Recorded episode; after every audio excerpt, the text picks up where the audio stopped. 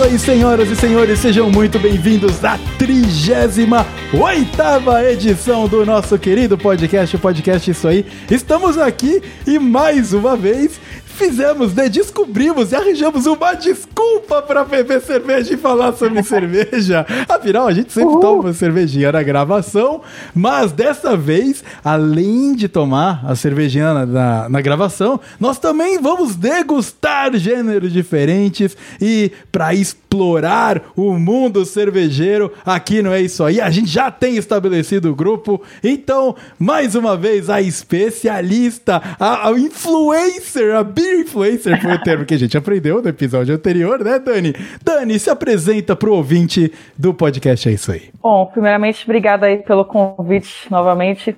Prazer estar participando aí do podcast É Isso Aí. Estão contando hoje aqui com a Dani, do canal As Brejas da Dani, graduada em brejas com pós em ressacas. e... e vamos aqui falar um pouquinho hoje sobre é, alguns estilos de cerveja nós selecionamos aqui quatro estilos hoje que a gente vai trazer para vocês, tanto a parte do, da produção, que aí o Leandro depois vai falar mais, e eu vou focar um pouquinho mais na parte de harmonização e serviço. Então, é, como fazer o serviço direitinho dessa cerveja para você obter as melhores é, experiências com ela, né? E também um pouco algumas curiosidades de, da história da cervejaria é, que fabrica esse rótulo.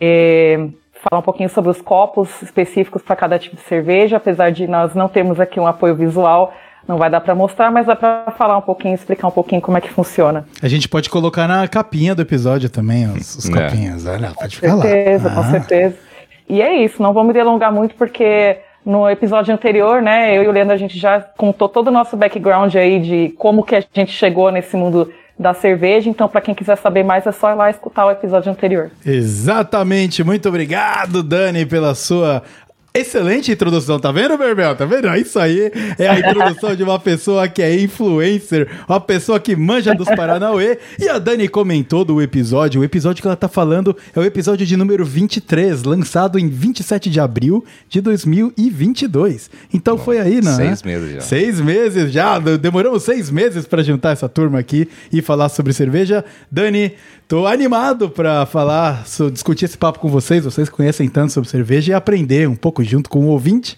E aqui ao meu lado, né, fisicamente, dessa vez, mais uma vez, meu praticamente meu vizinho aqui, uh, Leandro, se apresenta para o nosso querido ouvinte. Fala galera, meu nome é Leandro Berbel. É, eu sou cervejeiro caseiro. Não sou como a Dani, o Vitão, experiente na comunicação, na, vamos dizer assim, na como transferir as palavras ao público. Porém, temos bastante conhecimento na cerveja, como fazer a cerveja, tá? e ele traz para vocês aqui um pouco da história cervejeira, um pouco da história desses estilos, um pouco da receita, como é feita essa cerveja. Então, espero que traga um conteúdo legal para vocês e vamos que vamos. É, você tem a experiência tanto de fazer cerveja no estilo gambiarra, quanto Sim. depois tendo os equipamentos mais decentes, né, cara? Justamente, a gente tem a, a, história cervejeira desde a época do fogãozinho a gás e depois o equipamento um pouco mais aprimorado. Ah, maneiro demais, cara, maneiro demais. Então, ouvinte, se prepare aí, pegue quatro tipos de cervejinha, pegue uma Lager, pegue uma Weiss, né? Pegue uma IPA. É, é Weiss? Isso. É Lager, Weiss. É, Lager, IPA Weiss, Stout. IPA e Stout. Porque esses são os quatro gêneros que nós vamos experimentar todos juntos aqui hoje. Então, ouvinte, prepare coloque assim a sua roupinha de beber cerveja, porque hoje o papo vai ser bom demais. Mas antes disso, como sempre, eu vou passar uns recadinhos aqui junto com o Tobias e a gente começa a 38ª edição do podcast É Isso Aí, já já. Então, Tobias, Tobias, som na caixa, porque o episódio tá só começando.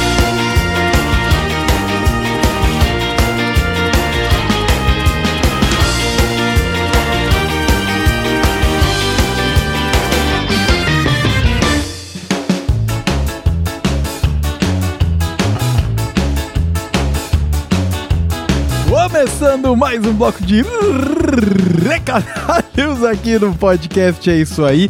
Nós ficamos aqui um tempinho sem lançar episódio. A verdade é que o tempo passa tão rápido e deu quase um mês desde o lançamento do episódio de número 37 do podcast É Isso Aí, quando nós falamos lá sobre heróis, se o filme já deu, já encheu o saco ou não. Então, para você que ainda não ouviu, corre lá no episódio de número 37, lançado no dia 17 de novembro de 2020 2022 para conferir o nosso papo.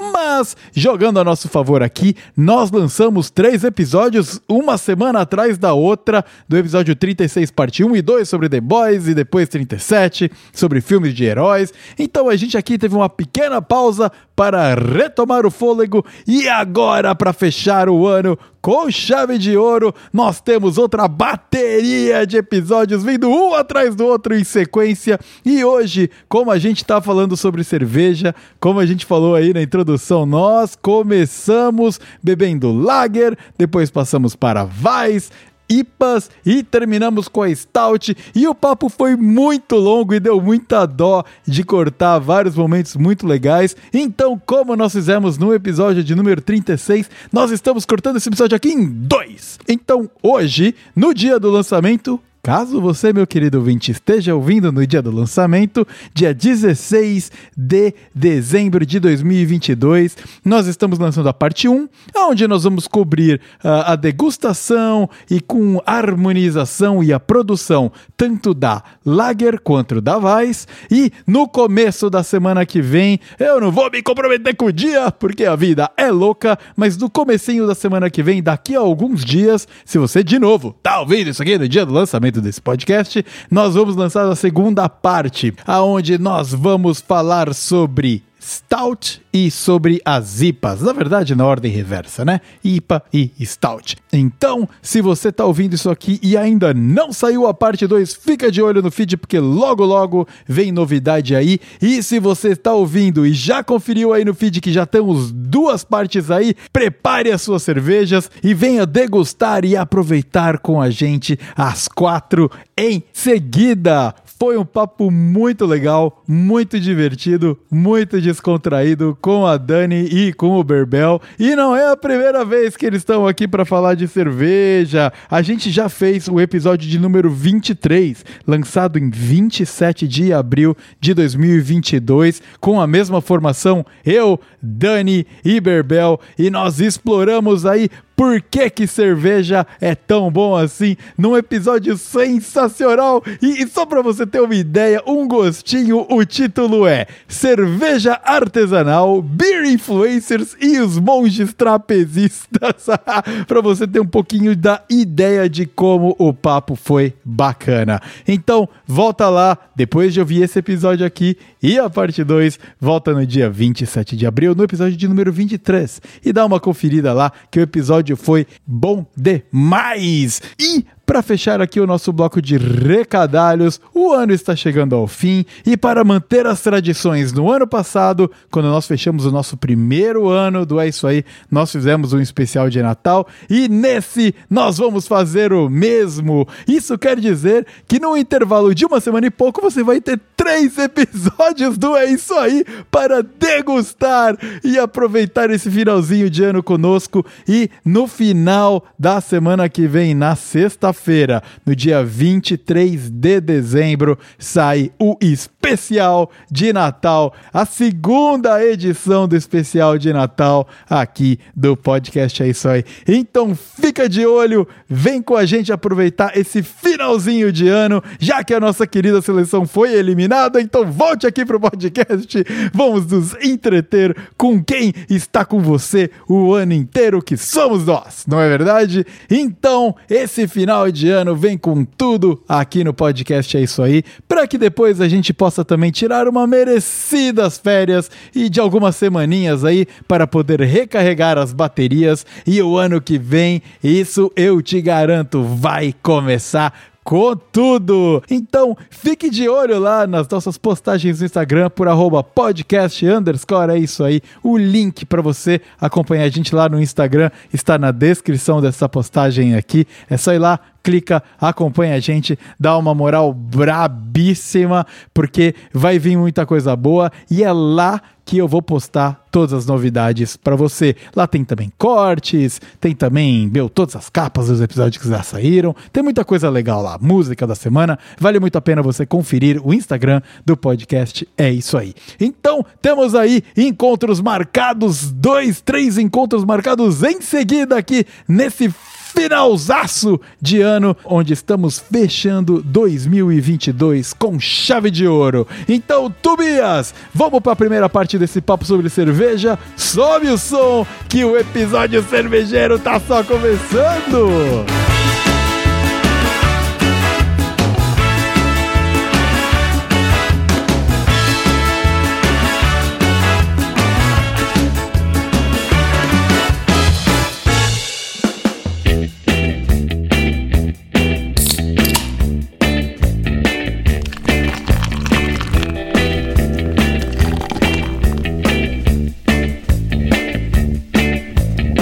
Muito bem, meus queridos amigos, vamos lá, vamos começar a nossa sessão de degustação, né? Então eu acho que é muito importante a gente aprender e se educar sobre cerveja. Afinal, a cerveja pode ser caro, e você não quer gastar o seu dinheiro à toa. A não ser que você queira continuar bebendo e, e taicaga, né, Dani?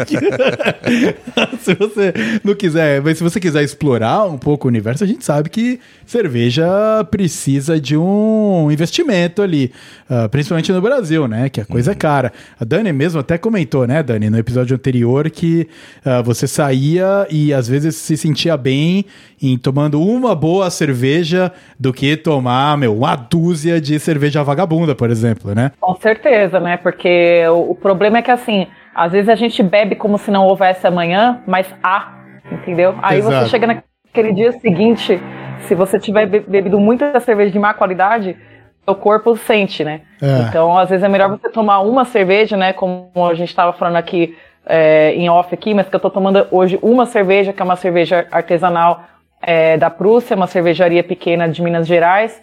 E é uma tripel belga tal, tipo, 9.3 de, de ABV. Então, assim, tá bom, sabe? Eu não preciso ficar tomando um monte de cerveja vagabunda. Eu vou tomar essa aqui e eu vou ficar de boa. E, e vou acordar bem no outro dia, isso que importa, né? E aí agora o nosso querido ouvinte tá se perguntando, tripel? Belga? ABV? Que porra é essa? Não se preocupe, querido ouvinte, é exatamente por isso que nós estamos aqui. Nós vamos aí falar um pouquinho sobre a, a ABV, né? O IBU, né? Que é o índice de... Eu não sei se tem um... O IBU tem uma tradução em português, ou Dani? Do amargor? Bom, Inter- International Bitterness Unit, não, seria tipo o índice de amargor mesmo, a É, gente fala, né? é. Tradução literal seria unidades de amargor, É. mas né, a gente É. fala índice de amargor, né? Índice de amargor. E, a- e o ABV é o Álcool o volume. álcool por volume, né? Graduação alcoólica. É, graduação alcoólica. Então, já que nós estamos aqui, hoje no nosso menu seleção de cervejas, nós vamos começar pela família das Lagers, Berbel. Eu acho, que, acho que antes da gente começar, inclusive, vamos brindar aqui, ó. É, tira- Tirando a Dani que tá, tá a porreta desde o início, né? Mas, mas aqui nós estamos começando numa Lager. Uma cervejinha. e engraçado, porque a gente tava tomando uma bem mais encorpada antes, Né? né? Ela é Uma super bem- leve. Mas, mas vamos lá, cara. Qual, qual que é a, um pouco. Porque tem as duas famílias, né? Pelo que eu entendo, Lager e Ales, São, né? é, são três famílias, na verdade. Tem as Lagers, as Ales e as Lambics, né? As Lambics. Lambics não são tão famosas, né? São bem mais específicas. É um, é um estilo de fermentação selvagem, que é bem antigo. Não sei dizer se é... Eu acho que é até mais antigo que Lager. Aham. Porém, como ela tem um gosto bem peculiar, assim, né? Chega a ser... Ah, tem gente que pega e fala, ah, essa cerveja aqui tá estragada. Tá. Então ela não é muito famosa. Então a gente tem a Lager, que é uma cerveja de fermentação baixa, de baixa temperatura. As Ales, cerveja de fermentação um pouco mais alta. E a Lambic, que é o fermento selvagem. Basicamente, eles deixavam lá os barril né, com o mosto, que é a cerveja antes de virar cerveja, Aham. aberto. Vinha os, as leveduras selvagens do Certo. ar mesmo, assim, Ah, e fermentava. É, essa é a fermentação dedo do cu e gritaria, né? Justamente.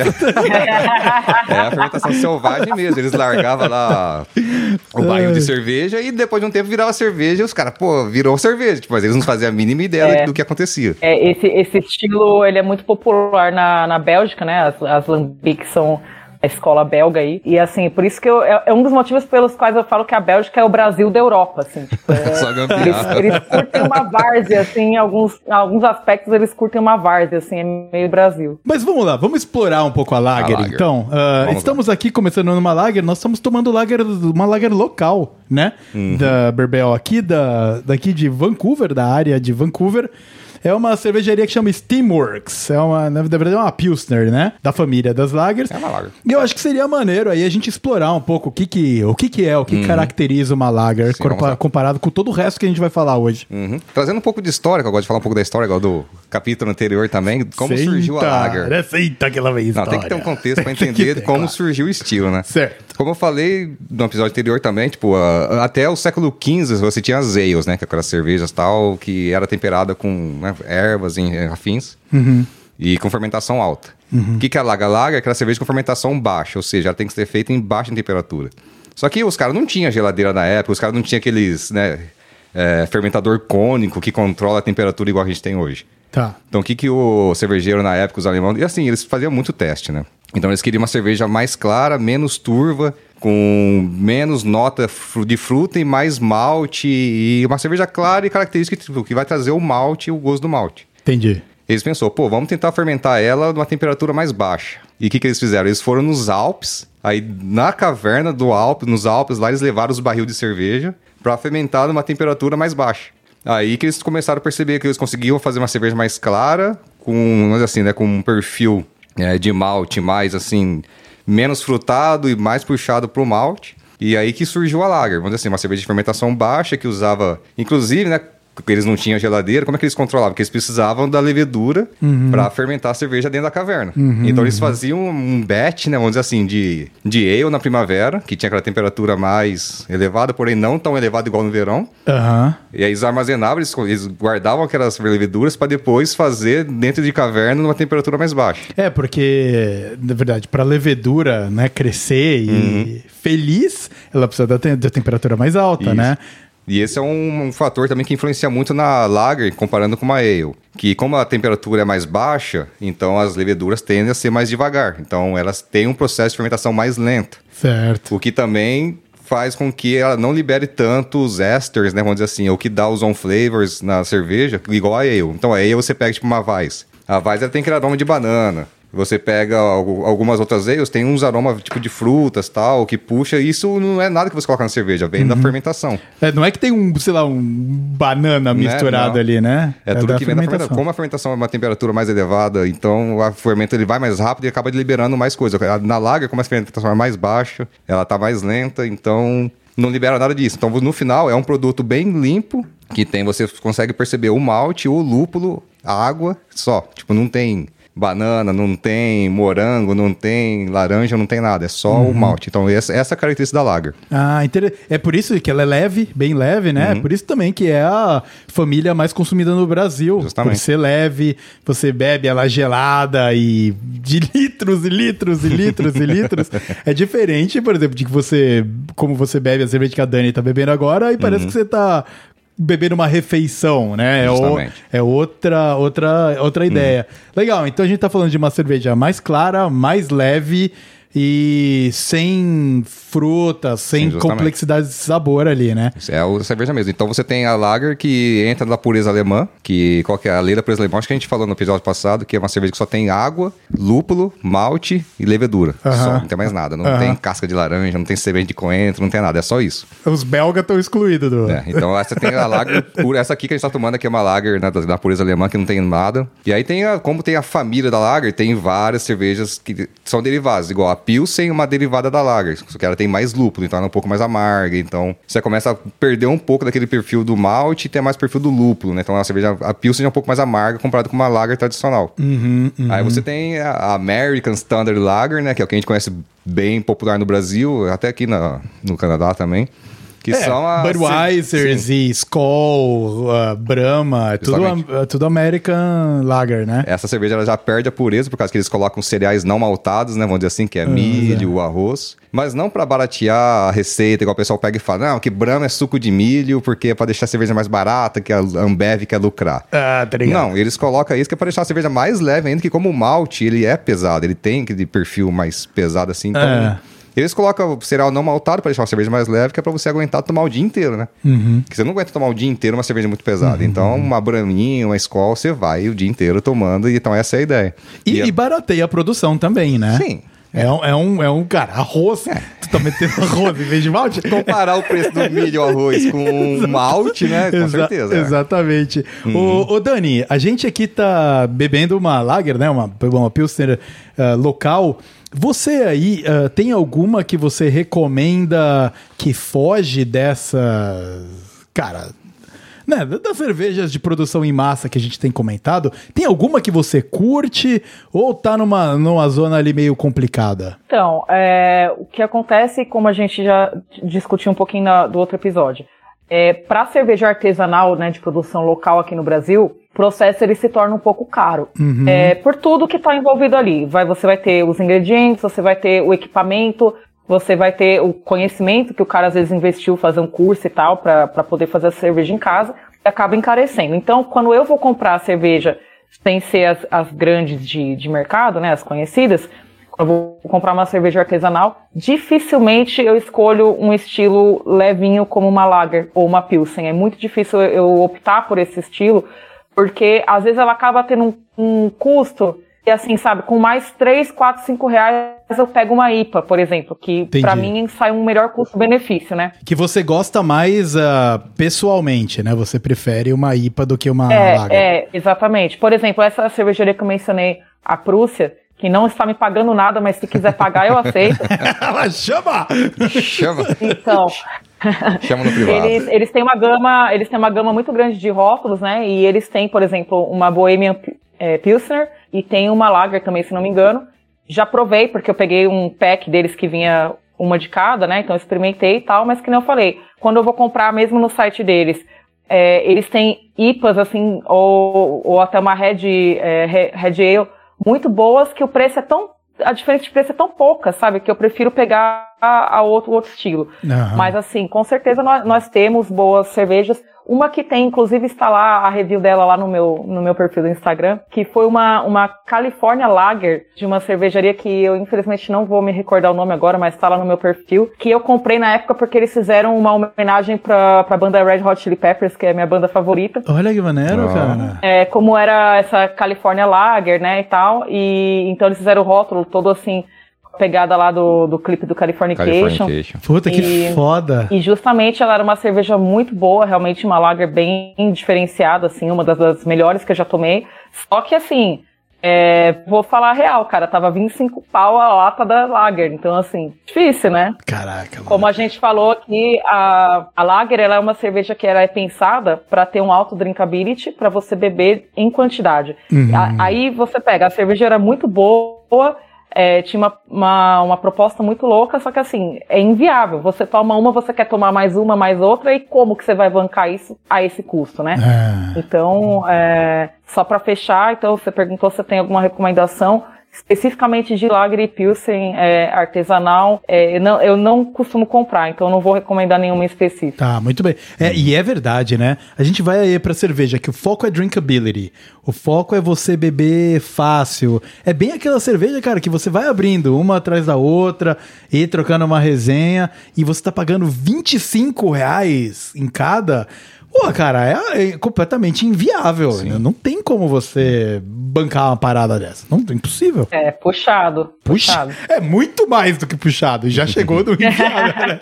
É, é puxado por, sei lá, pra, pra galera que é dono de empresa aí, cara. Porque é, é foda, foda. Mas a Lager, cara, uma Lager é uma cerveja que, assim, pro consumidor pode parecer simples, mas eu, do meu, na minha visão cervejeira, eu sei que a cervejaria é boa se a Lager deles é boa. Porque a Lager é a cerveja mais difícil de fazer, assim, bem feita. Você pode pegar a IPA, cheio, cheio de lúpulo tal, é, uma Stout, uma Tripel, sabe? Que assim, a IPA você não consegue errar a IPA. Tipo Assim, você botou muito lúpulo, a IPA ficou muito amarga. Beleza, é IPA. Manja.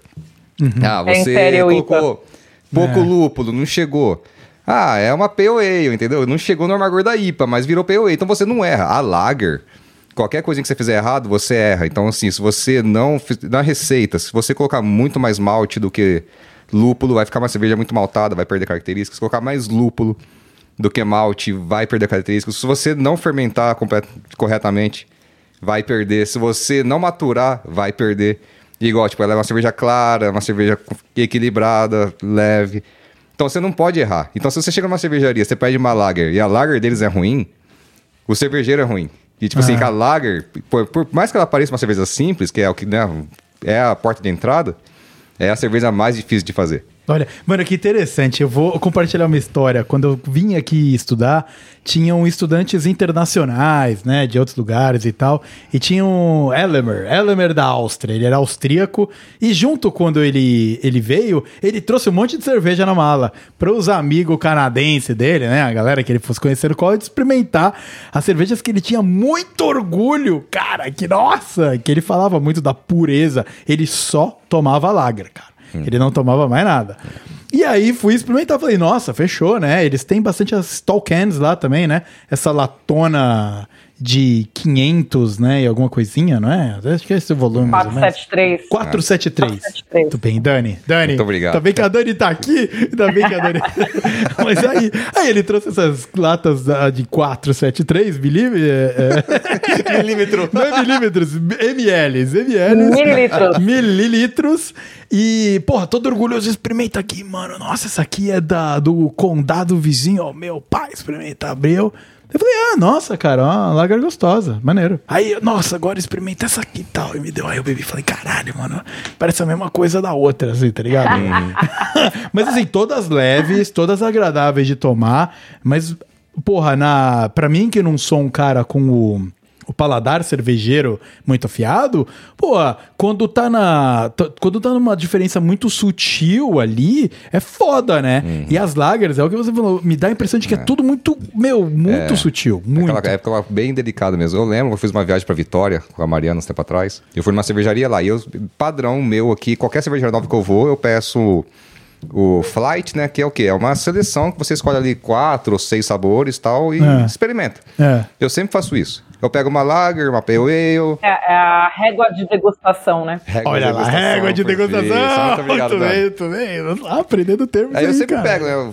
Uma Lager, uma Pale Ale, uma IPA, uma Stout e alguma deles, assim. Ah, Pô, vocês têm mas uma eu, eu vou te sour. interromper um pouco, mas vai. régua de degustação é um nome É chique, chique, pra bem caralho. melhor que né, cara? Flight. Flight é aviãozinho, É. cara.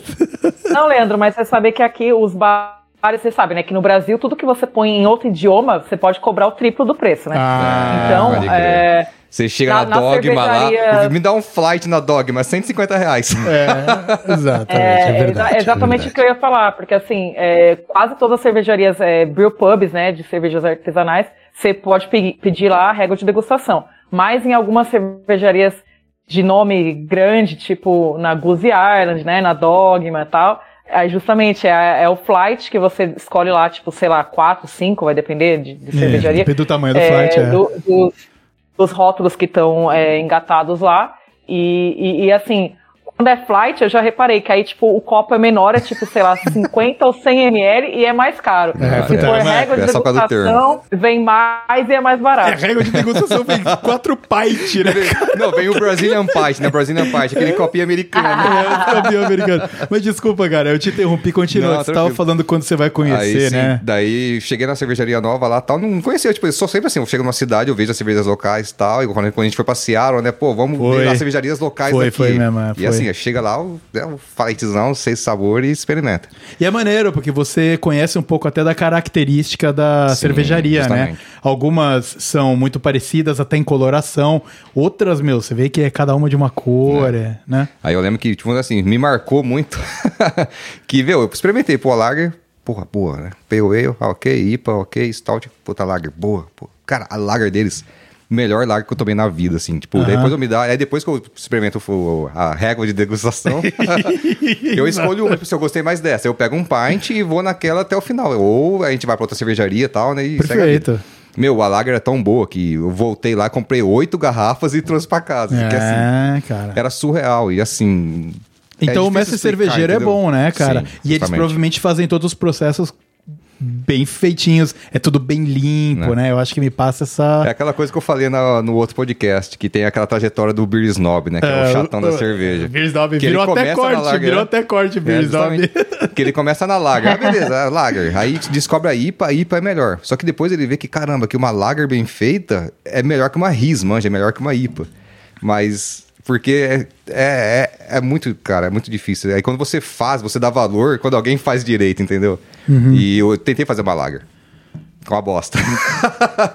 A primeira lager ficou muito ruim. Aí depois eu fiz uma. Sério, não maturou, ela não ficou clara, a maturação dela não ficou 100%. Que assim, você não pode mexer, você tem que largar lá zero graus por um mês. Cara. E eu não tinha equipamento nem condição de deixar uma cerveja a zero graus por um. Que ela matura, tipo, você faz o cold crash e tal, de man- mantém a zero graus, zero, cinco graus, ali, mas zero graus ideal, por um mês. Uhum. Eu não tinha condição, não tinha como fazer isso. Eu ficava abrindo a geladeira toda hora. Então, isso aí já ficava fazendo Deixa eu ver assim, como né? é que tá, né? Deixa eu dar uma olhadinha rápida aqui. e É, qualquer diferença Mata afeta pras puta. É uma Pô, cerveja muito delicada. Pô, mas é, mas é sinistro mesmo. Em, em países tropicais ainda, ah, surpreende o fato de. Por exemplo, no Brasil ser a bebida mais consumida, né? As, la as lagers, cara, tudo lager aí. Mas é também quase tudo grande empresa, né? Que nem a Dani falou. De.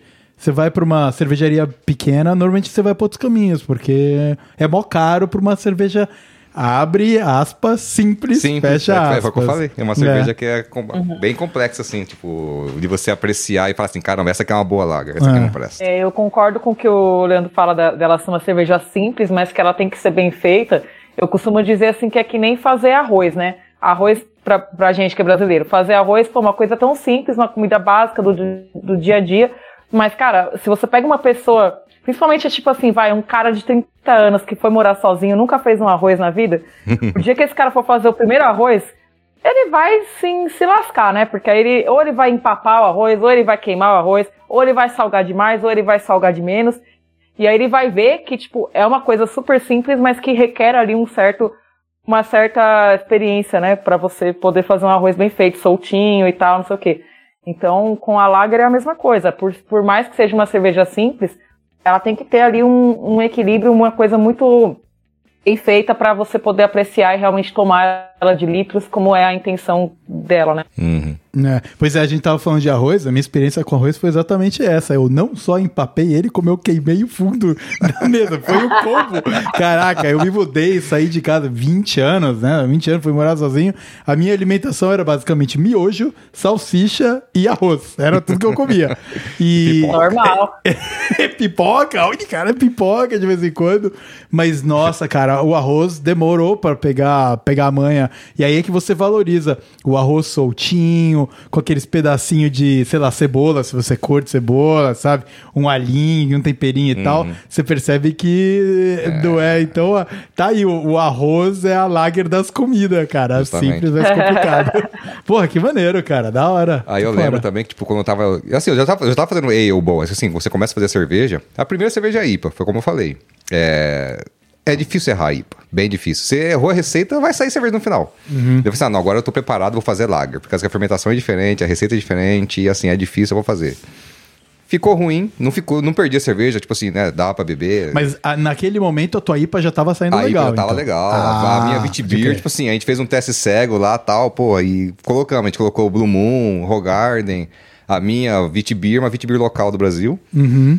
Pô, no teste cego tal, a minha Vitbeer tava melhor, entendeu? Ah, é? Com galera que ah, entendia de ah, não era que cerveja, identificaram a sua porque era mais merda, né? Não, porque não, tava... metade essa aqui que tem gosto de merda é a do Berbel. essa aqui. Não, foi o teste cego pra dizer assim, qual cerveja que era melhor, entendeu? Ai, que da E foi- hora, foi cara. legal. Puta, foda. Então já tava bem nas ales. Falei assim, não, agora eu vou fazer uma lager, né? Nossa, aí saiu o que saiu, bebemos. Lá fácil, assim, churrasco, tudo é festa. Né? Experimenta aqui minha cerveja, vai.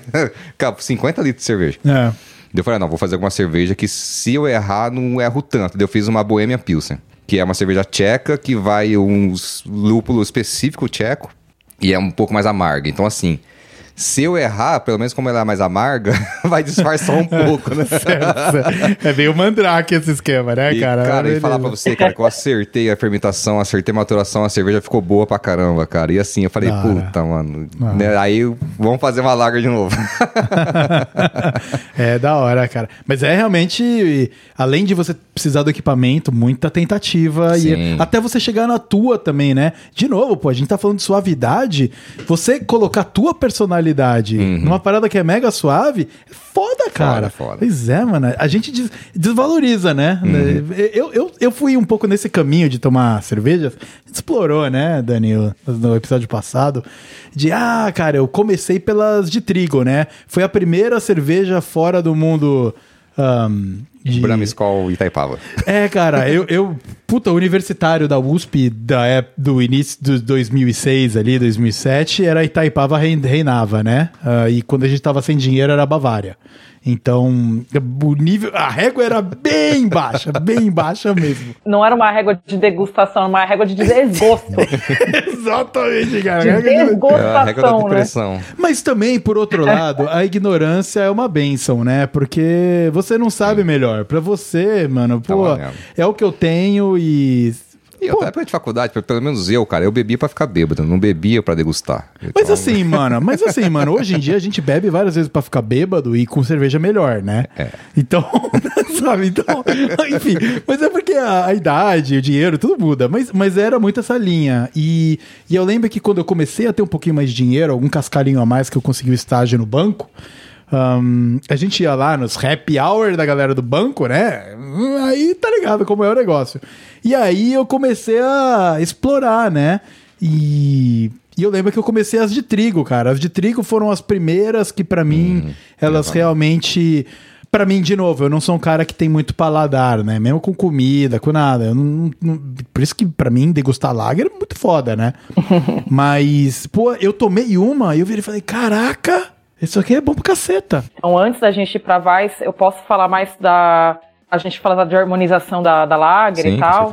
Ah, eu acho que, eu acho que inclusive, obrigado, viu, Sim. Dani? Porque eu tava aqui queimando a largada, quase começando a falar da lager, mas a gente precisa falar da harmonização da, da lager. Então, Dani, Harmonização, copo, teor alcoólico, essa é, a. É, terceira vez em menos de 40 minutos de gravação. Obrigado, Dani, por estar aqui com a gente.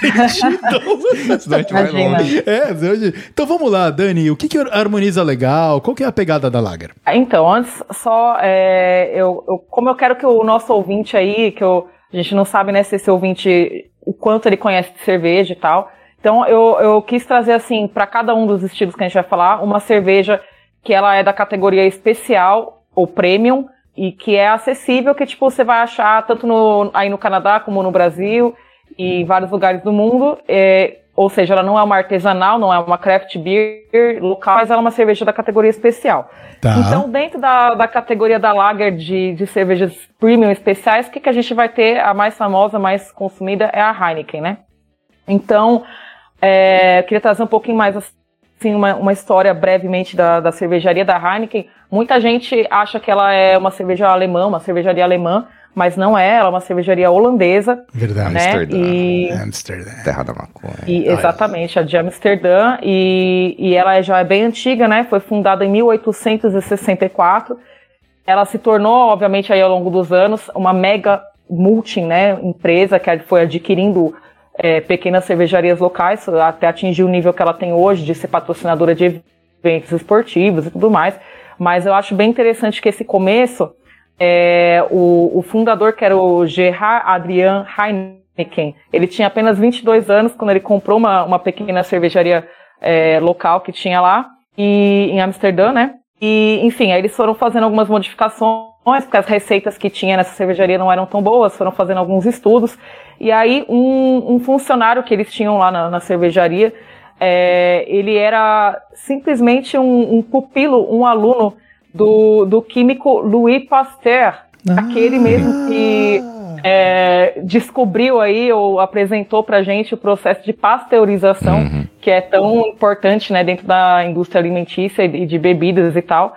Então esse, esse carinha que trabalhava lá na, na- nessa é, cervejaria do, do Dr. Heineken lá, é, tinha essas aulas lá com, com o Louis, Louis Pasteur e descobriu lá o negócio falou assim, ô, tem um negócio interessante, vamos testar aqui na, na fabricação das nossas cervejas.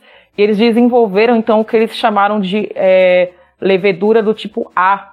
E, e essa levedura, esse fermento que eles chamam de Heineken A Yeast, né, que é a, a levedura do tipo A, é, até hoje é como se fosse o elemento X, assim, é um negócio que eles é, dizem que é o que dá o sabor característico e, e mantém a qualidade, né, o padrão de qualidade da Heineken. Então, se você tomar uma, uma Heineken em Amsterdã, é, ou no Brasil, tudo é. Eles têm um padrão muito rigoroso de qualidade para que a receita seja, tipo, exatamente a mesma em todos os lugares, né?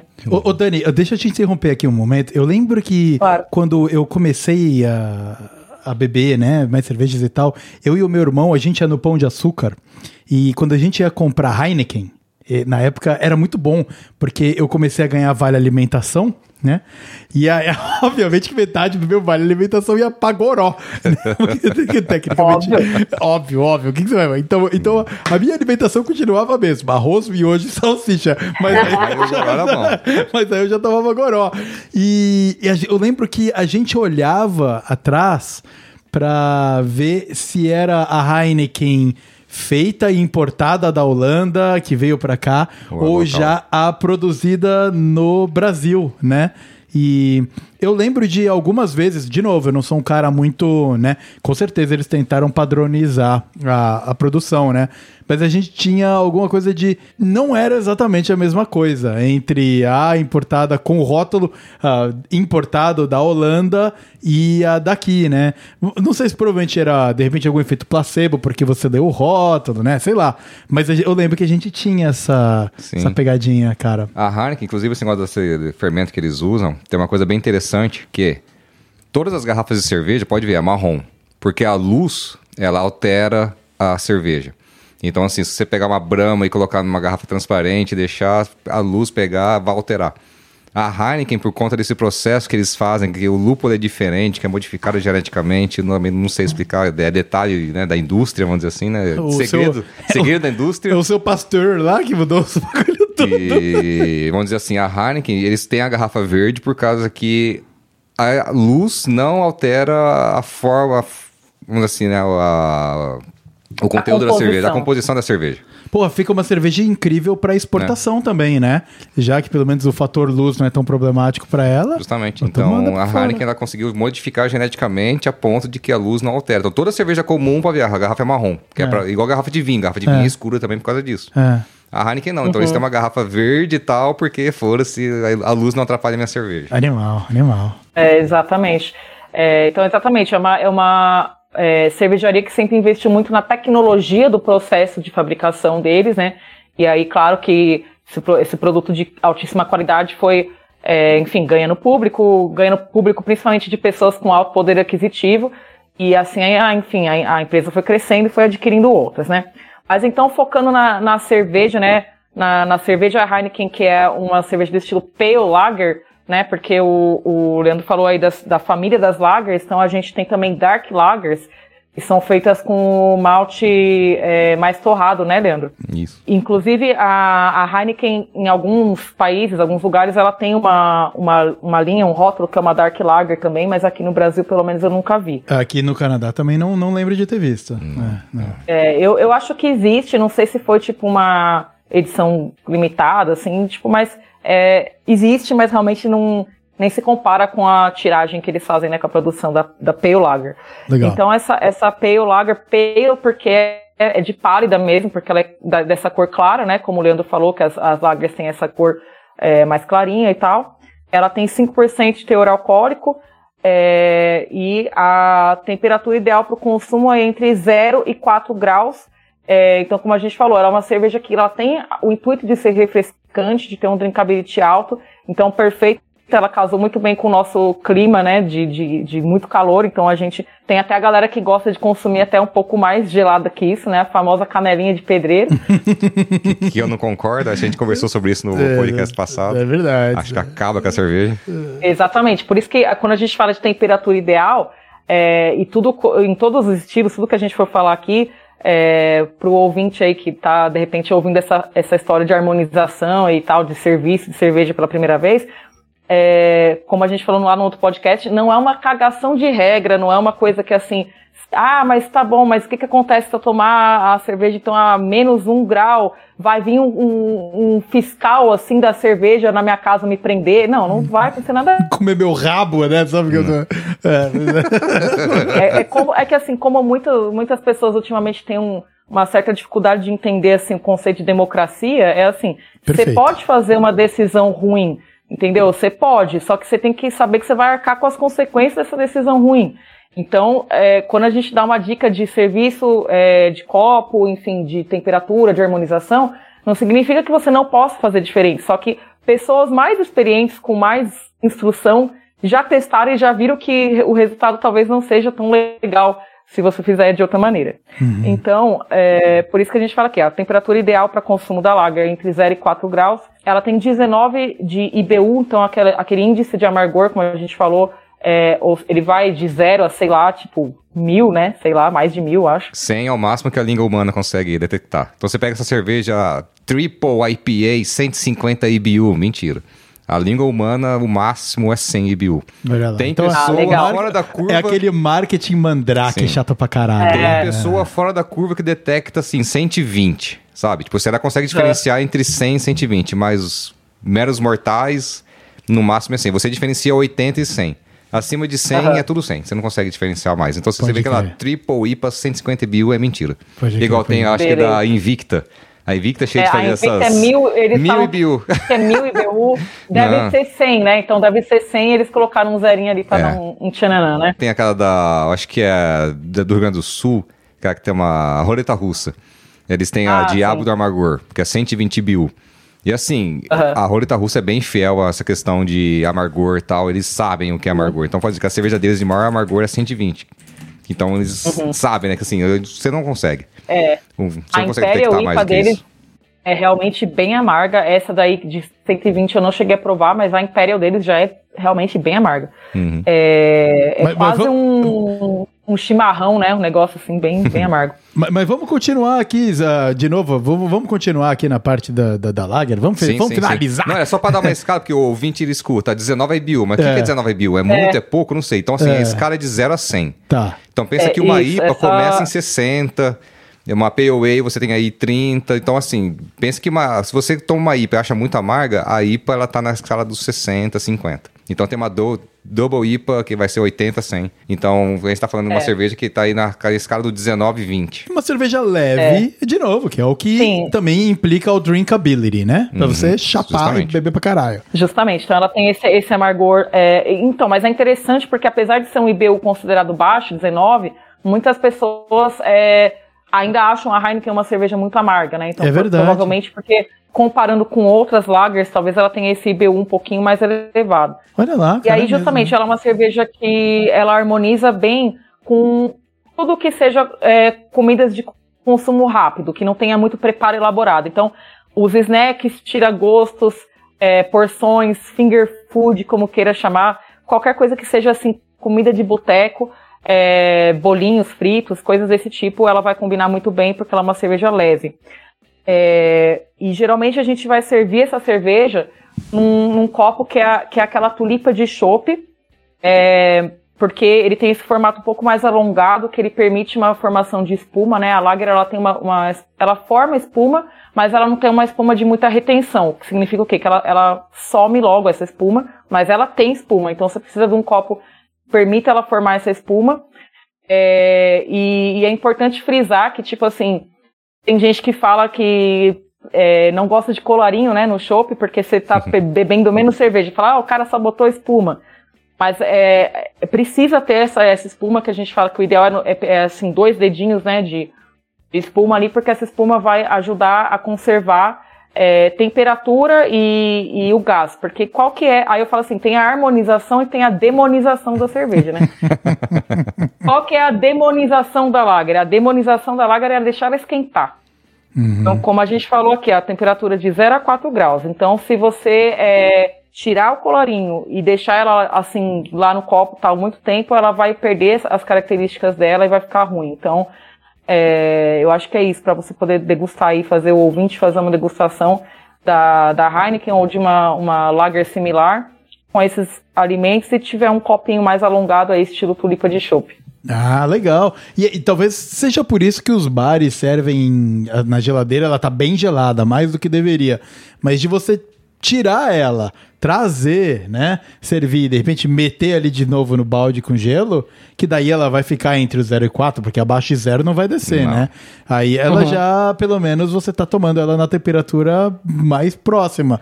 Só que é o que você falou, né, Dani? Tipo, se ela vai esquentando e vira, mano, fica ruim, você Quer dizer, você tem que beber rápido o bagulho, porque na É. temperatura do Brasil, cara, pô.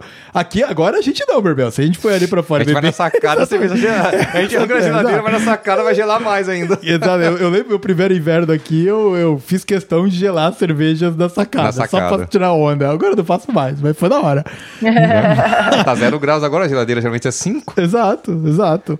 Mas é, mas realmente tem esse a- aspecto, né, de que aquela cerveja fica meio mijoca, né, quando ela esquenta, que você vira caraca. Por falar nisso, ah, eu, eu não lembro se a gente debateu nisso no episódio anterior, mas a gente podia passar aqui rapidinho, porque a gente tá falando dessa cerveja de maior drinkability, e uma parada que acontece bastante nesses rolês de galera, mesmo quando vai de Heineken, assim, né? Heineken é uma cerveja que dá pra você levar pra um churrasco e pá. Aquele esquema da cerveja gelar, esquentar e gelar de novo. Olha, eu tenho conhecimento e opinião a respeito disso, que é o seguinte: depende, como tudo nessa vida. Depende da cerveja. Porra, mas que A cerveja, merda, a cara. cerveja que passa pelo processo de pasteurização. Ah, mas não dá nem pra gente fazer uma parada corte sensacionalista aqui, cara. Vamos lá, não, eu vou explicar, eu vou explicar. Depende, é tipo que nem a Dani tava falando lá, de que você tem que entender É democracia, que da cerveja. cara, que é Vamos- tudo vamos- muito vamos ponderado. Atacar, vamos atacar a Lager, então, vamos atacar a Heineken. Vamos falar da Heineken, Tá bom, que é bom, assim. bom. Cerveja que passa pelo processo de pasteurização, ou seja, a gente vai matar tudo o ser vivo que tem ali, que são a, a levedura. Tá. Essa cerveja não tem problema nenhum. Você esquentar, esfriar, esquentar, esfriar, não vai alterar a cerveja, por causa que ela não tem nenhum elemento ali que vai alterar o sabor, que Uhum. é a levedura. Mas a Itaipava, por exemplo, ela tá nesse processo aí também, né? A Itaipava vem no caminhão debaixo de sol, É. liga e bota na geladeira. Aí, aí o dono de bar, para economizar dinheiro, desliga a geladeira à noite e liga de manhã. É. Ela é o problema é que o, o- o- o- vai, ver que, vai ver que a, a diarreia tá vindo aí. É, crer. cara? Não sei. Agora já cerveja que não passou pelo processo de pasteurização influencia e muito. Assim, se você esquentar a cerveja, a levedura vai acordar. Ela vai acordar. O que, que você faz de manhã quando você acorda? Eu não faço porra nenhuma, eu sou inútil de manhã. Pô, então, Não faço nada. todo Depois- mundo acorda com a puta fome, quer comer um pão, quer tomar um café da manhã bem pesado, manja. Ou seja, as bichas estavam dormindo lá zero grau. Se for homem, você tem a tendência a acordar ereto, né? Porque assim que- Desculpa, Dani. Enfim, voltando aqui à, à- à O que questão nat- natural da natureza aqui, natureba. É natureza também, rapaz. O nosso instinto é o quê? Acordar com fome e querer comer alguma coisa. Seja, a levedura vai acordar, é um ser vivo e vai, e vai né? querer comer alguma coisa. Ou É, alguém. ou alguém. No caso do Vitão, acorda direto vai querer comer alguém. Gente, vocês estão me, me expondo muito. Só vamos. Aí, nesse caso, influencia muito. Então, tipo, você pega a cerveja que vem de cerveja, né, que vem sem processo de pasteurização, igual Coruja no Brasil, que tem aquela cerveja que só vem na geladeira. Se você aquela cerveja esquentar, ela vai alterar, gelou de novo, ela vai estar com outro sabor. Então, essa cerveja sim influencia. Ah. Agora, se você sair daqui, arrancar na geladeira, esquentar, chegar no churrasco gelar e. Ah, não bebi a cerveja, levar pra casa de novo, esquentar, não altera em nada. É cerveja que foi pasteurizada. Entendi. Agora, tanto é que você pega a questão tipo, ah, do chopp Brahma tal no Brasil, que tem aquela questão do chopp de Ribeirão, é, do Pinguim, ou do Giovanetti, ou de bares especializados, que o chopp é melhor. Porque o barril de chopp sai da Ambev sem o processo de pasteurização. Ou seja, é a mesma cerveja. A mesma cerveja que está na Brahma garrafa é a Brahma do barril.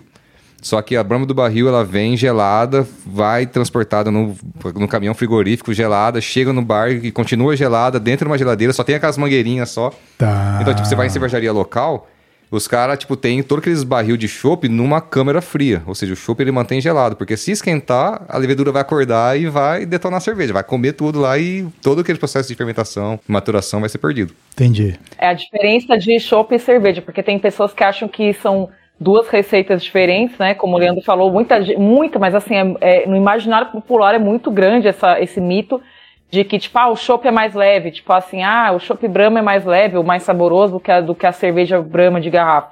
Na verdade, existe uma diferença que é o processo de pasteurização, mas a receita, se você for ver, Exatamente a mesma. é, é exatamente a mesma, só que realmente tem essa diferença no processo do... O que muda um pouquinho também, o que alimenta esse folclore do chopp ser diferente, de receita diferente, é a espuminha, o colarinho. Uhum. Porque a cerveja da garrafa só tem gás carbônico. Então é aquela espuma mal feita, sabe? Aquelas bolona tal, que não é consistente. Você põe um copo de brama no copo, vai fazer aquela espuminha, mas aquelas, aquelas bolhas grandes, sal do gás carbônico que é, maior.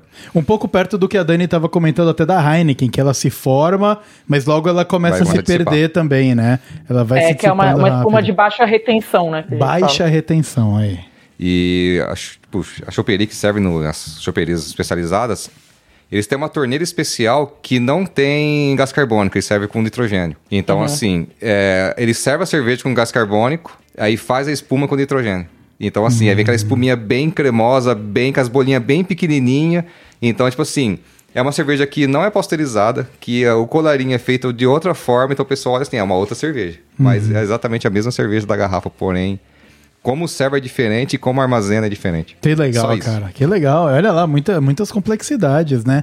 Dani, tem mais alguma coisa que você quer trazer pra gente de Lager e Heineken? Não, de Lager e Heineken já tá bom. Podemos passar pra, pra de trigo aí agora. Então vamos lá, vamos lá, vamos passar pra, pra de trigo agora. Eu acho que, né, já que a gente tá passando de cerveja, a gente pode passar de bloco também, né? Então, produção, sobe o som aí, porque nós vamos aqui se preparar para explorar o mundo da Vaz e o trigo agora. Muito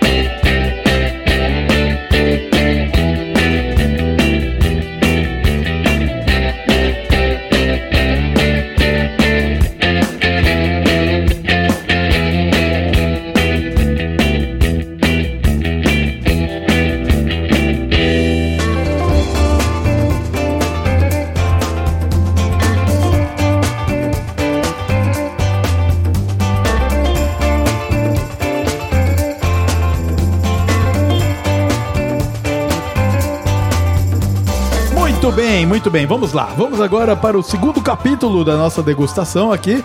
Ahn, vamos para a Vais. A cerveja agora com trigo, né? Então nós estamos falando de um processo completamente diferente de produção. Ela tem uma cara completamente diferente. Inclusive, o Leandro tá aqui bebendo no meu copo que ele me deu de presente. no episódio, episódio anterior eu fiquei sacaneando ele de copos específicos e tal. E na hora de servir, Dani, a, a gente aqui até percebeu que aquele copo, ela cabe inteira, né? A, a- a- o- a lata certinho. ou a garrafa, ela cabe perfeita. E no meu aqui, que tô num copo meio improvisado, a, a minha garrafinha tá aqui do lado pra eu balançar e pôr o resto, né? Falaremos mais adiante sobre, sobre o porquê que ela precisa ter um copo específico. Exatamente, porque o é isso aí também é cultura, então nós vamos aprender. Mas vamos lá, ô Berbel, vamos puxar um pouquinho do, da diferença de produção, porque ah, se você, ouvinte, tá junto com a gente ah, e experimentou uma Lager e agora você abriu uma Weiss, você percebeu que elas são completamente diferentes. Completamente diferentes. Então, por que que é tão diferente? É, então, a Vaz é da segunda família, que é a nossa família das ales, que são cervejas de fermentação mais alta. Então, a levedura é diferente, a temperatura que você fermenta é diferente. Então, a lager você fermenta a 10 graus, então a temperatura é bem baixa, e você matura a 0 graus. Uma Vaz você fermenta e você pode fazer uma escala entre 20 e 23 graus, que é aquilo que eu falei, tipo assim, que a que a levedura, ela, como a temperatura é mais alta, ela libera éster, então ela vai liberar um aroma. Então, quanto maior a temperatura, mais aroma vai liberar. Quanto menos, menos. Então, assim, é, vai aquela coisa do mestre cervejeiro, o quanto que você quer. Se você pegar uma Weiss, igual a gente tem aqui uma, uma Erdinger hoje, você vê o aroma dela, tipo assim, você vê banana, assim, muito nítido. Banana, cravo. Muito. E isso não é adicionado na receita. A, a cerveja Weiss é basicamente somente água, malte, né, malte de, de cevada, trigo, lúpulo, água e acabou. É só isso. Não tem cravo, não tem banana, não tem nada. Entendi. Esse aroma de cravo, esse aroma de banana vem da fermentação. Então, quanto mais alto você fermenta, mais você vai ter esses, esse aspecto. Então, essa é a maior diferença entre uma Weiss e uma Lager. E trazendo um pouco de história aqui também para o nosso ouvinte, que lá, contar a história. vamos explorar a história. E a história da Weiss é bem interessante. Inclusive, eu dei uma estudada antes, hoje aqui, que eu não conhecia muito, eu achei bem legal. Que eu aprendi o porquê que surgiu a história da lei da pureza alemã. A lei da pureza alemã foi pela Casa Weiss. Posso só falar aqui como é que você diz aí a lei da pureza alemã em alemão? Olha lá, como? Manda aí. Reinheitsgebot. Nossa, parece que tá xingando, né? Chama. Tudo em alemão parece que tá te xingando, né? Pois é, cara. Tudo em alemão parece que tá xingando, mas é o Gebot, essa palavra é lei ou decreto, né? E o Reinheits, que é a, seria aí a pureza, né? E, e só um parênteses bem pequenininho, né? Meu namorado tava na Alemanha até ontem, chegou de viagem aí. Legal. Tava uma, uma viagem a trabalho e ele falou que, cara, realmente só se bebe a cerveja de trigo, né? A Weissbier e e suas derivadas, que vai ser a Dunkel e tal. E Bohemian Pilsner, é só o que tem lá para beber. Mas que todas são de muito boa qualidade, então não, não passou vontade de cerveja lá. Maneira, É, maneira, bacana. que da hora. Então, lá, voltando lá século. Tudo meio cervejeiro, é tudo século XV, século XVIII que aconteceu tudo, né? Então, lá no século XV, a Bélgica começou a fazer muita cerveja com trigo. E a Alemanha olhou assim e falou, pô, vou fazer também. Aí começaram a fazer cerveja com trigo. Então você pega o malte de cevada, mistura com trigo. Geralmente a proporção é 50%, 50%. É exatamente isso, é metade malte de cevada, metade trigo. Então não é, não é uma cerveja que vai só trigo. É metade malte, metade trigo. Se fosse só trigo, ia ficar muito pesado, ninguém ia aguentar beber. Aham. Porque ela sim, ela ainda é uma cerveja pesada, né? É. Aí eles começaram a fazer muito cerveja de trigo e tal. E aconteceu, começou a faltar trigo para produzir pão pra galera da Alemanha. Então, assim, o pessoal tá meio que passando fome. Não passando fome, né? Mas assim, não, não tinha trigo para produção. Aí o. Entre rei- comer e beber, maluco, vai todo mundo só beber. Aí o rei da época, não lembro, né? Vamos dizer assim, né? O, a pessoa autoritária da época pegou e falou assim: não, a gente precisa fazer esse povo parar de fazer cerveja com trigo, porque não tá sobrando trigo para fazer pão. Aí que ele fez a lei da pureza alemã. Cerveja só malte, água, levedura e lúpulo. Acabou. Lúpulo. Sem trigo. Olha. Aí que deram uma diminuída tal na produção de cerveja de trigo nessa época. Mas depois, aí no século XVIII, voltou a produção total mesmo, abriu as portas, aí veio Erdinger tal, Paulaner, começou a produzir cerveja de trigo, porque. Acabou, não sei se melhorou a produção, né? Vamos dizer assim, né? Passou o tempo, começaram a produzir mais trigo e É, a tal. aí- agricultura evoluiu muito, né, cara? Imagina, hoje o que a gente produz aí pra alimentar tanta gente, naquela época era inconcebível, né? Justamente. Então a lei da pureza alemã surgiu por conta da Weiss, que o pessoal tava acabando com o trigo pra fazer cerveja. Caraca. Que realmente é uma cerveja boa. Eu acho que essa aqui, igual você falou, aconteceu com você, acho que comigo também. A Dani também falou que aconteceu com ela no episódio passado. Uhum, Sim. A Weiss é aquela cervejinha que, assim, pô, que ela é diferente e é a porta de entrada para cervejas piores, vamos dizer assim, igual drogas. né? É, é- é a porta de entrada para drogas mais pesadas. É exatamente, exatamente. E porque assim, que era uma cerveja boa, você consegue beber ainda que ela não é muito amarga, mas era uma cerveja pesada e tem um sabor diferente que te agrada, porque puxa esse lado mais frutado, né, de banana, de cravo. É diferente de uma Brahma, mas não é amarga igual uma IPA, então uma IPA.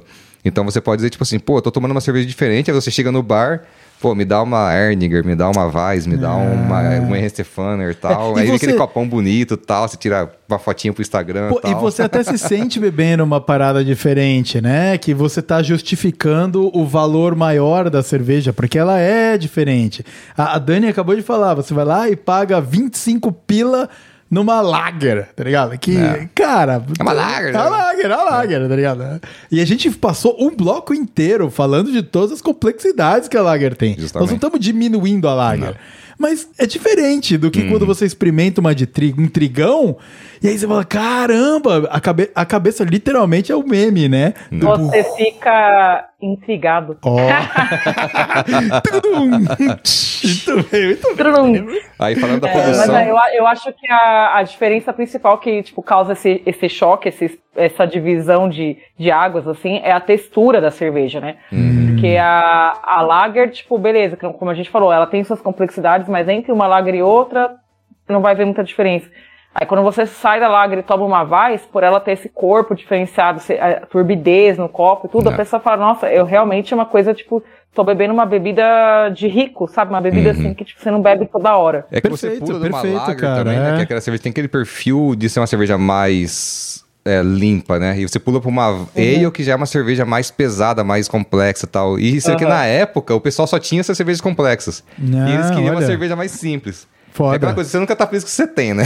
É. e aí que eles bus- buscaram fazer a lager. Mas falando do processo da produção, é, também tem bastante diferença quando você faz uma lager e você faz uma Weiss. A Weiss, é, a gente chama de rampas de temperatura, né? Que você vai elevando a temperatura do caldeirão ou, ou da panela, né? Quando você faz cerveja em casa. E a Vaz, como você usa trigo, ela exige uma parada em 50 graus que é para você extrair bastante proteína. Tá. Que é essa proteína que vai dar o colarinho, que vai dar a espuma, que vai dar a encorpada. Então você não precisa fazer isso na lager, você tem que fazer isso na Vaz. Aí depois que você vai, faz todo o processo de fervura, tal, fermentação normal, acabou a cerveja, você não filtra a Vaz. Então a lager você filtra, a Vaz não. Então, por isso que toda vez que você vai pedir uma, uma Vaz num bar, ou você vê vídeo no YouTube como servir uma Vaz, o pessoal sempre deixa uns dois dedinhos no final da garrafa, dá aquela chacoalhada e coloca. Por quê? Porque ela vem com fermento. Ela não é uma cerveja filtrada.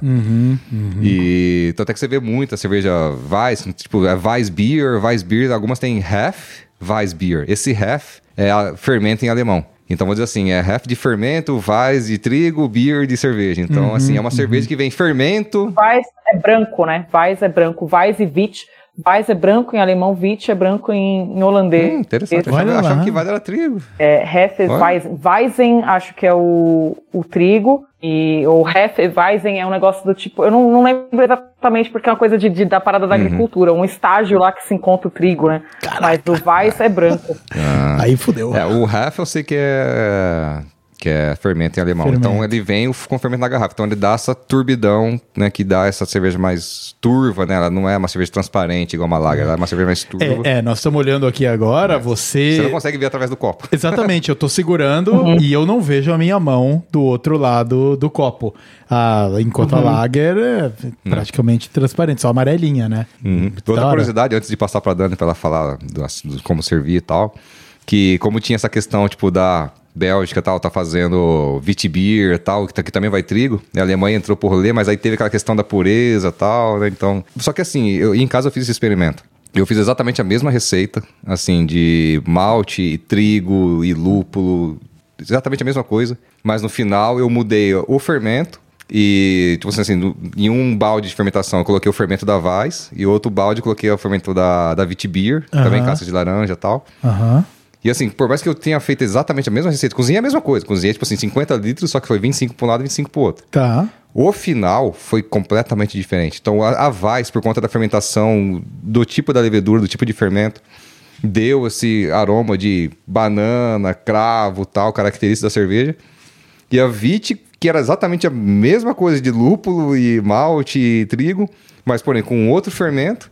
Não tinha nada de banana, não tinha nada de cravo e tinha a casca de laranja, tinha o coentro ali. Olha, cara. E assim, é impressionante olha. como que a fermentação manda na cerveja. E aí que vai o, o dom do mestre cervejeiro, né? De fazer todas essas misturas malucas, né? Tipo assim, eu vou usar esse fermento a 20 graus, é um resultado. Vou usar esse fermento a 23, é outro resultado. Ah, Por isso que, tipo, cerveja artesanal, caseira, você nunca consegue repetir a mesma receita duas vezes, assim, igual profissional. Tipo, você tem a temperatura para você cozinhar a cerveja, você tem a temperatura para você fermentar, você tem a temperatura para você maturar. Então, se você consegue manter a mesma temperatura sempre, você vai ter sempre o mesmo resultado. Mas Uhum. em casa, no fogão ali, que você liga o fogão, desliga o fogão, geladeira, você abre geladeira, fecha a geladeira e tal. Ou, ou você, não tá consegue. fazendo, o dia tá mais quente ou tá mais frio, vai Né? tudo afetar. Você tem, tem muito mais é, interferência externa e de clima Né? do que. Até que você brincou no episódio anterior que você era paranoico de contaminação, Sim, né? sim. Qualquer coisa tá contaminando a minha receita, né? Aham. Quando você tá numa produção na tua cozinha, é complicado, né, Complicado. cara? Não, eu lembro que eu ia mexer na cerveja, eu passava álcool na minha mão tal, tipo, antes do corona ainda, isso é 2017, 2016. Tá à frente do seu tempo. Eu passava álcool na mão pra mexer na cerveja. Tipo, É. hoje álcool em gel é padrão, né? Padrão em todos os lugares, né? Puta, que da hora, cara, da hora. Ah, no, no pior dos cenários, eh, Leandro, você ia ter uma, uma lambique, né? Você ia ter uma cerveja aí de, de fermentação selvagem, né? É. Exatamente. Se a cerveja é. contamina, você pega e fala, não, não, isso aqui é uma sour, é uma lambic e tal, essa fermentação selvagem, não tá estragada não. Exatamente. É, eu, eu- eu quis assim. Eu, Eu quis assim. Definir essa ideia era ser isso.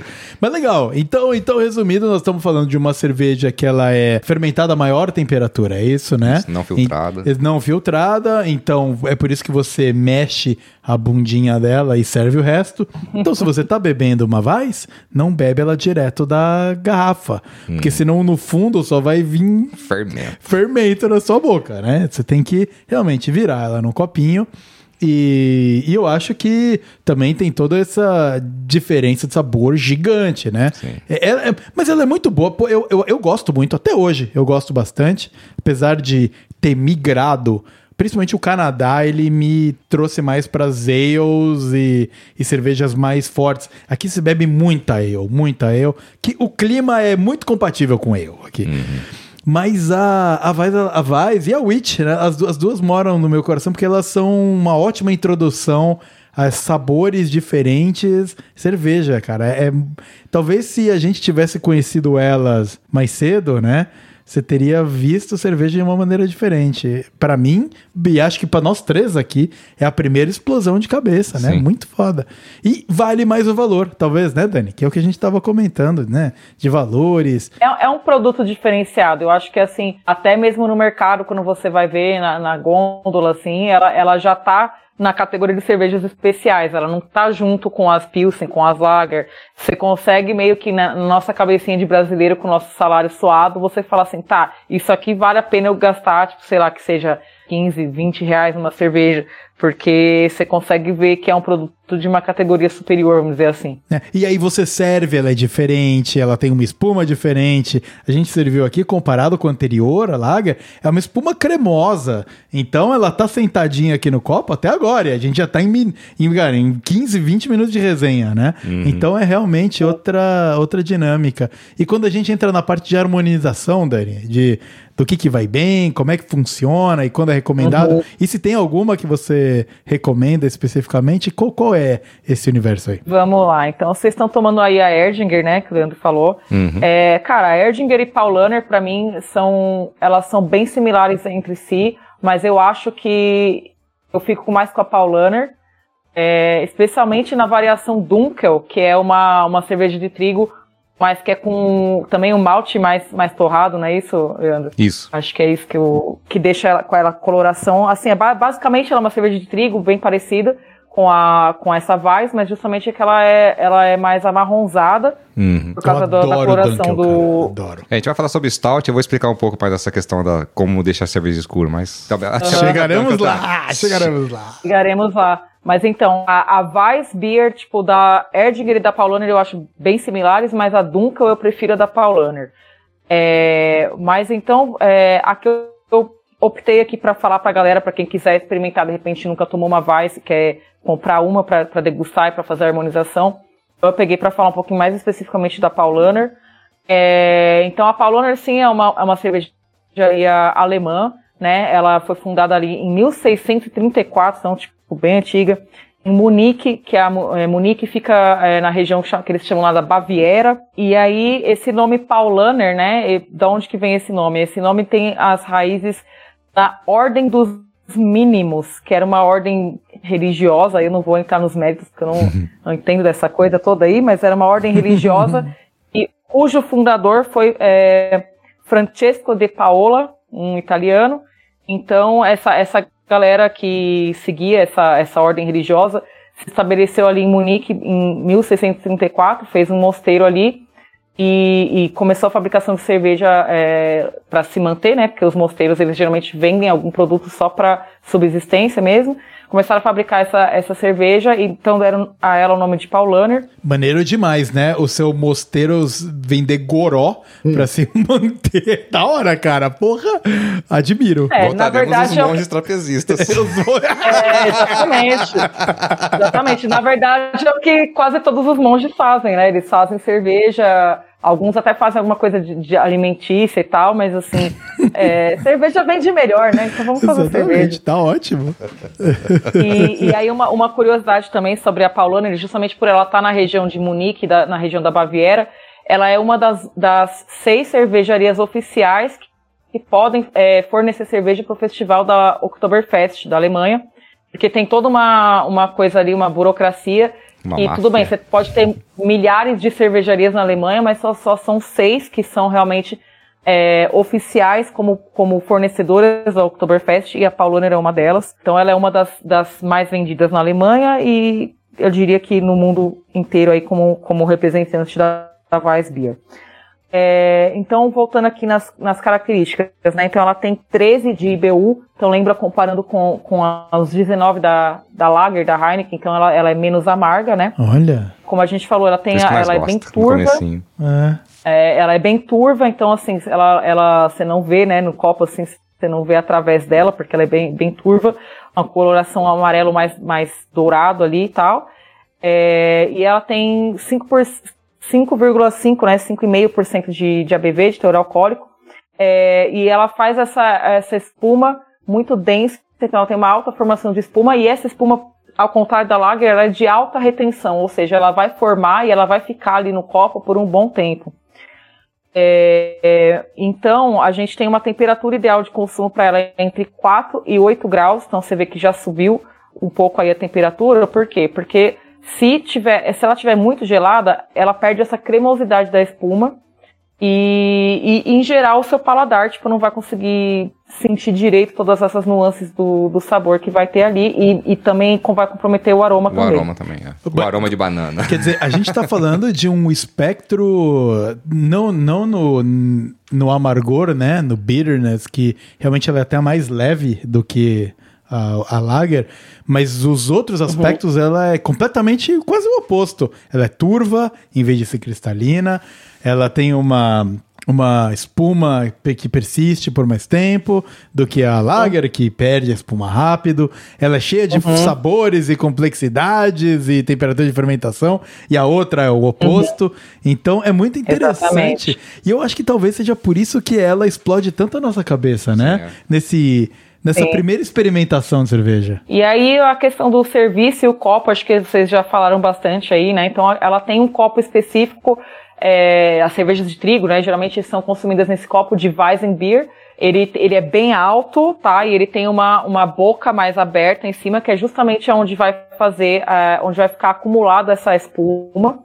É, então, na hora de você servir, você inclina esse copo a 45 graus, você começa a fazer o serviço, né, ou seja, despejar a cerveja da, da garrafa no copo, de modo que, esse, que o líquido entre em contato com o copo, né, com a parede ali do copo, você começa a despejar. Aí você vai despejar ali, você vai lentamente virando o copo, voltando o copo à posição vertical, normal, e você vai deixar um pouquinho, cerca ali de dois deles no fundo da garrafa, que é onde fica depositado o, o, o fermento ali, como, como o Leandro falou como ela não é filtrada, então ela vem com um pouco desse, desse resto do fermento ali do, mo, do mosto, né? Não sei se a gente pode falar assim, do mosto.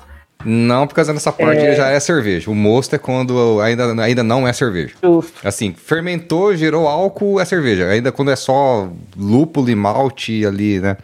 Você... É o baby, baby cerveja, né? Quando o, saiu o da mosto. panela, colocou no fermentador é mosto. Ah, colocou fermento, produziu um pouquinho de álcool, já é cerveja. Legal. Uhum. Legal. Beleza, então é, é, só fermento, não é mosto, mas é, vem com esse, com esse resto de fermento e ele, ele é, enfim, com a cerveja, a garrafa ficar armazenada lá e tal, ele desce, sedimenta para o fundo.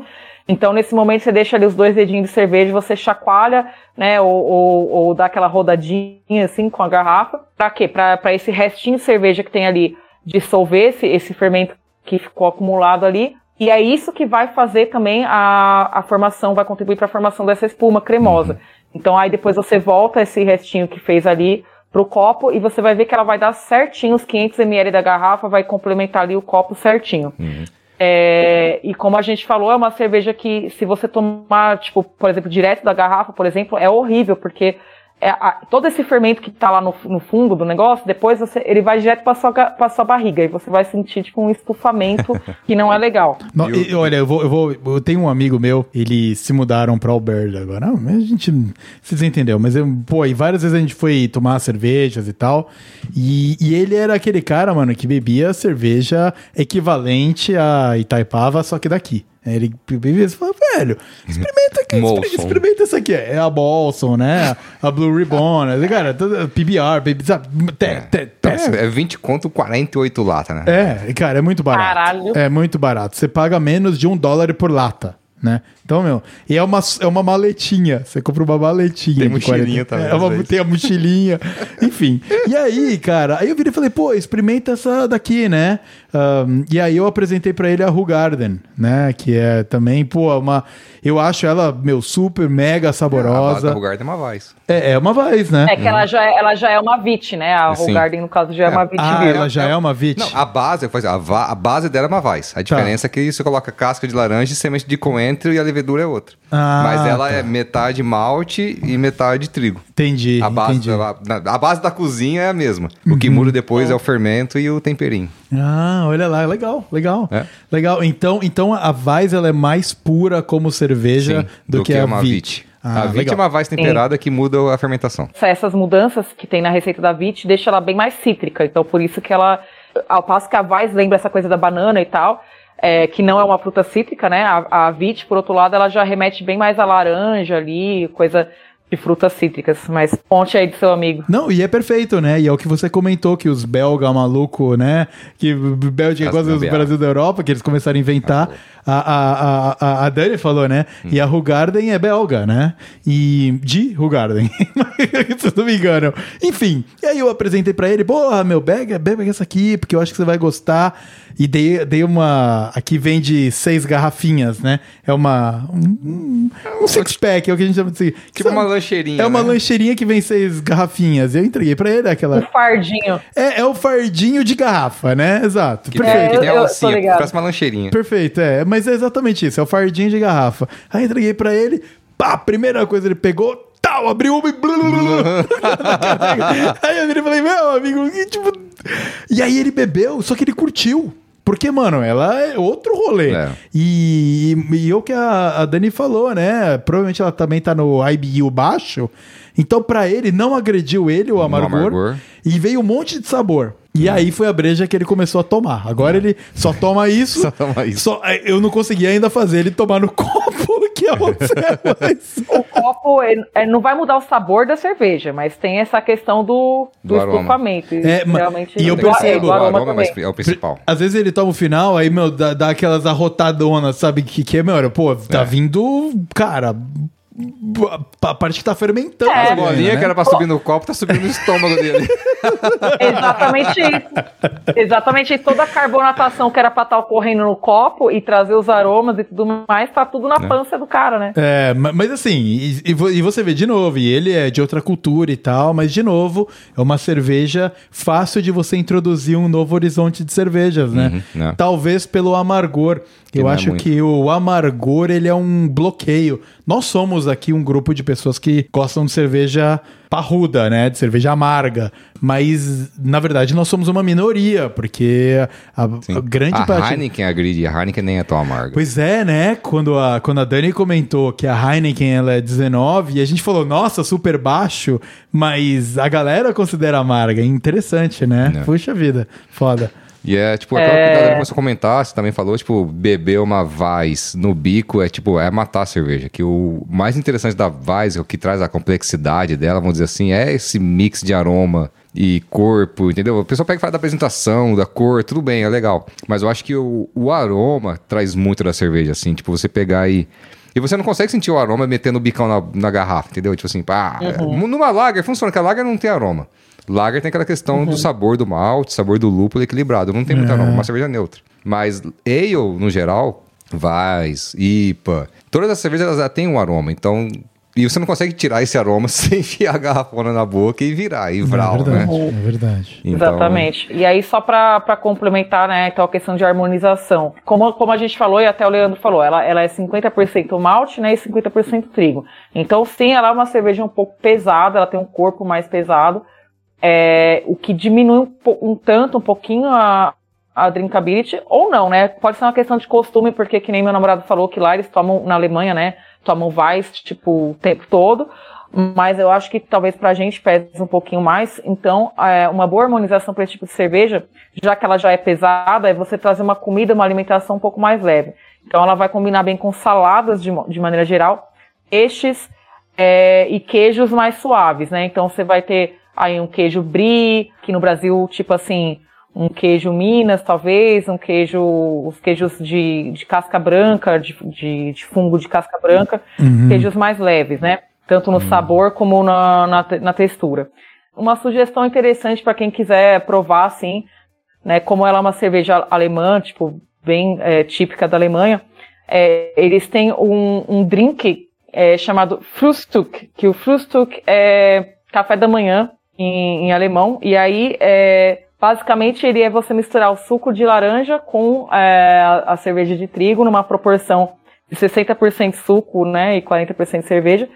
E tomar de manhã no Hum. café da manhã, que é uma, assim, hoje em dia, né, com o mundo do politicamente correto, e tem certas pessoas aí já querendo, tipo, meio que cancelar esse, essa tradição, porque ele é, é tradicionalmente servido aos domingos nas famílias alemãs, que se serve a mesa toda. Então, inclusive crianças, todo mundo que tiver a mesa vai receber um copo do, do Frühstück. E, enfim, né, hoje em dia a galera tá aí, Justo. ah, é porque vai dar álcool pra criança. Eu bebia espuminha quando era criança. É. Mas é, é, uma, é uma combinação, como a gente falou, a Vit Beer, né, ela já tem, ela já traz a citricidade, então quando você vai, por exemplo, na cervejaria da Hogarden, se for no, no bar deles, eles já têm, já, ela já vem no copo com, com laranja e tal, porque a própria cerveja já traz isso. Como a Weiss não tem essa característica, eles fizeram inventar esse drink aí, que é o Frühstück, que é misturar a cerveja de trigo com suco de laranja. Interessante. Puta, animal, você sabe, Dani, que tem um, um casal de alemães, ele se mudou pra minha terra natal, eu sou de Cunha, né? Que é uma cidade de montanha, bem.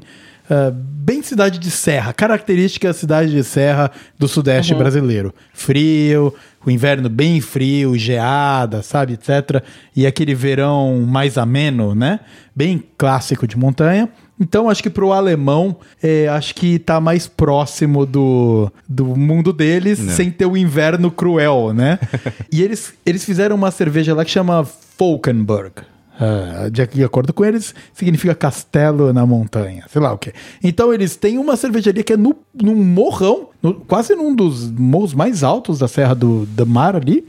É, e eles, é engraçado, quando você vai lá e eles não estão muito ocupados, que não tá em alta temporada, porque como eu sou de lá, eu vou lá, não sonhar, ia lá e época X. E às vezes não tinha ninguém na cervejaria, porque a alta temporada é para eles é o grande, né, rolê. E aí, às vezes, você tá tomando cerveja com eles. E eles tinham uma, uma de trigo. Eu não lembro exatamente qual era a denominação, então eu não vou queimar a língua aqui. Mas eles também tinham aqueles limão, limoeiros de limão cravo, que é aquele limão bem laranjinha. E você, quando tava comentando que eles faziam isso com suco de laranja, lá eles faziam muito isso. Eles se serviam com a, com a cerveja de trigo. Ia no limão cravo, que é aquele limão bem líquido. Ele não é muito azedo, né? Ele é, ele é gostoso. Cortava ele no meio e tchau, espremia no, no copo e bebia. Alemão. Eu virei e falei, caraca, alemão é fazendo isso. E aí eles explicando pra gente que, cara, é. Eles só não tem esse limão muito gostoso lá. O limão deles é mais sem vergonha. E eles costumavam usar laranja. Na hora que você comentou, eu lembrei na hora disso. Mega experiência. Também tomei ali com os caras, todo mundo bebendo e tal. O problema é que você tem que voltar pra casa. Mas foi muito legal, cara. Foi Cara, muito isso me maneiro. lembrou a época de faculdade. Não que eu bebia Vais com laranja na faculdade, mas aquela coisa. Tudo bem, pode copiar meu trabalho, só não faz igual. Pode crer, né, Eles cara? copiaram muito a Vitibir, mas não fizeram igual. Mas eu fizer legal, é. Pois é, cara, pois é. Exatamente. Ele- eles não quiseram que a própria cerveja fosse cítrica, mas eles falaram assim, "Ah, então vamos misturar com suco de laranja, né? Foda-se. É, então. é, olha lá, muito, muito bem, muito bem. E essa é a Vaz. E eu acho que agora a gente já pode subir o degrau e ir pro próximo nível, que a gente agora vai falar da... Stout. Não, nós vamos passar pela IPA. IPA. É Nós vamos verdade, passar temos pela uma IPA. IPA antes Temos uma. IPA aqui, no, IPA. aqui nos Estados Unidos ou Canadá. IPA. I- IPA. Você sabe que eu sou programador, né? O Berbel também é, né, Dani? E ouvinte. E a gente tem um, uma parte da programação é você desenvolver API, que é uma parada lá. É é um termo, API. e aí, quando eu vim pra cá ainda, meu, colocando minhas cabeças no lugar, assim, API. IPA e API é muito parecido, né? E como eu sou o cara mais cervejeiro do que programador, imagino eu, apesar de trabalhar com isso, quando eu me mudei pra cá, várias reuniões, várias, eu mandei IPA. IPA. cara, eu tô desenvolvendo uma IPA aqui. Pô, legal, cara. Você é cervejeiro caseiro. Assim, pô, legal, mas e, e a feature lá que tem que lançar semana que vem, né? Tal, como é que tá? Exatamente, exatamente. Ainda bem que a galera sempre foi muito gente boa e, e deixou passar, assim. E depois que eu falei, falei, aí eu chegava no final da reunião, eu falei, eu falei IPA ou API? Qual dos dois que eu falei? sabe? Aí depois um amigo meu brincou que eu ficava falando- fazendo cerveja nas reuniões. Mas, mas é isso aí. E agora É. vamos para a IPA, que IPA, é isso aí. outro rolê. E é uma cerveja muito, bem, bem mais forte do que a gente tá tomando até agora.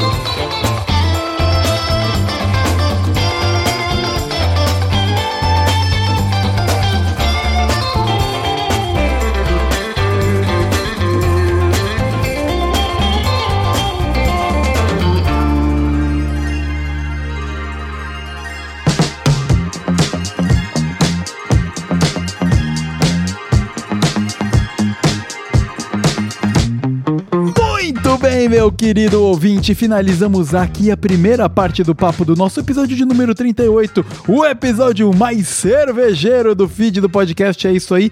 Até o momento. Então, pra você que, claro, tá ouvindo isso aqui no dia do lançamento, ouvinte ávido do podcast, é isso aí. Segura aí mais alguns dias que logo, logo vai sair a segunda parte no comecinho da semana que vem. E pra você que já está no futuro, que já está em 2023, é só continuar. Continua aqui que o próximo episódio é a continuação de onde nós paramos. Exatamente de onde nós paramos e se prepare aí porque agora vem as pedreiras pela frente. Vamos falar sobre IPAs e vamos falar sobre Stout. Então, temos um encontro marcado no episódio que vem, onde a gente finaliza esse papo aqui. E é claro, não se esqueça, nos acompanhe lá no Instagram por arroba podcast underscore, é isso aí, para ficar por dentro de tudo que tá rolando no universo podcastal do É Isso Aí, tá bom? Então, nós nos vemos já já. E Tobias, põe o som aí pra gente fechar a primeira parte do episódio de número 38.